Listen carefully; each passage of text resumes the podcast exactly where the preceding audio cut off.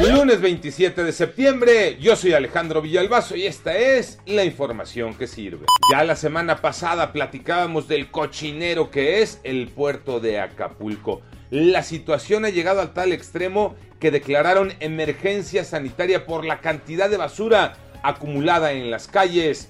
Adriana Covarrubias. Ante el deterioro ambiental que hay en Acapulco por el cúmulo de basura que aún sigue en diversas colonias de Acapulco, la COPRICE decretó emergencia sanitaria para este destino turístico.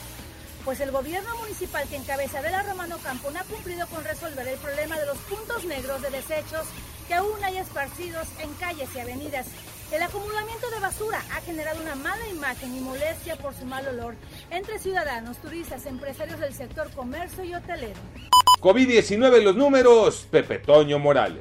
Gracias Alex. Efectivamente así están los datos oficiales de la Secretaría de Salud. Primero se reportaron 147 muertes más. La cifra entonces de personas fallecidas llegó a 275.446.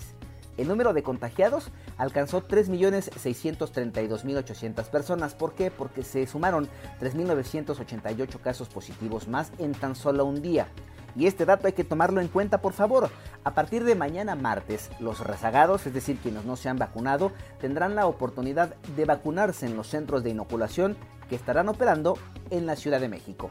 Una muy buena noticia, después de 11 meses, Raúl Jiménez volvió a gritar un gol Tocayo Cervantes. Así es, Tocayo, son grandes noticias. Raúl Jiménez, de lo más destacado de los futbolistas mexicanos en el extranjero, se dio este domingo allá en Inglaterra en el triunfo del Wolverhampton 1 por 0 ante el Southampton. La anotación y el triunfo de Raúl Jiménez para el fútbol mexicano, para la selección nacional son muy buenas noticias, porque han transcurrido exactamente 336 días desde aquella lesión que lo mandó al quirófano, le tuvieron que abrir la cabeza, regresó y prácticamente después de 11 meses ha marcado gol.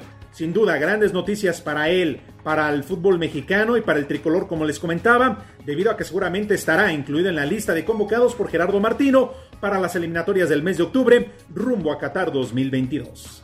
Yo soy Alejandro Villalbazo, nos escuchamos como todos los días de 6 a 10 de la mañana, 88.9 y en digital a través de iHeartRadio. Pásenla bien, muy bien, donde quiera que estén.